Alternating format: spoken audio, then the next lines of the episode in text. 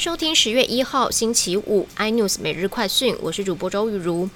台股今天收盘跌三百六十三点，周线则下杀近六百九十点。如果以九月六号高点回档至今，指数已经跌掉了一千零六十三点，甚至有亚系外资悲观认为台股有可能跌到万股。国安基金操盘手阮清华表示，国安基金会持续密切关注。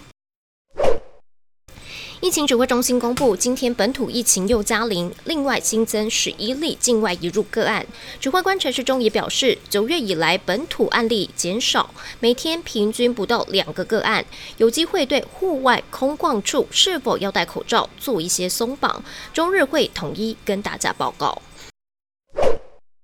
外媒报道，美国商务部要求台积电等晶片制造商提供客户资料的商业机密。经济部长王美花今天表示，政府对此一直都有掌握，提供资讯是自愿性的提供。美国商务部邀请台湾、韩国、美国等厂商交换半导体供应的问题，并不是针对性的，希望不要把特定的厂商当作政治攻防。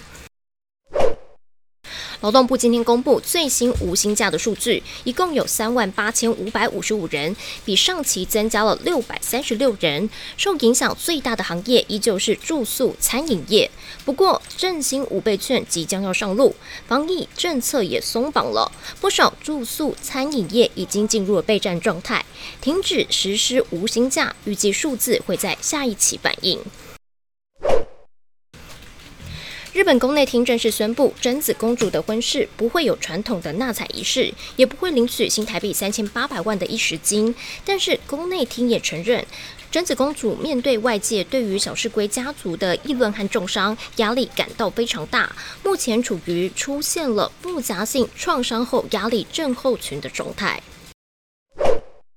多新闻内容，请锁定有线电视四十八八十八 MOD 五零四三立财经台 iNews，或上 YouTube 搜寻三立 iNews。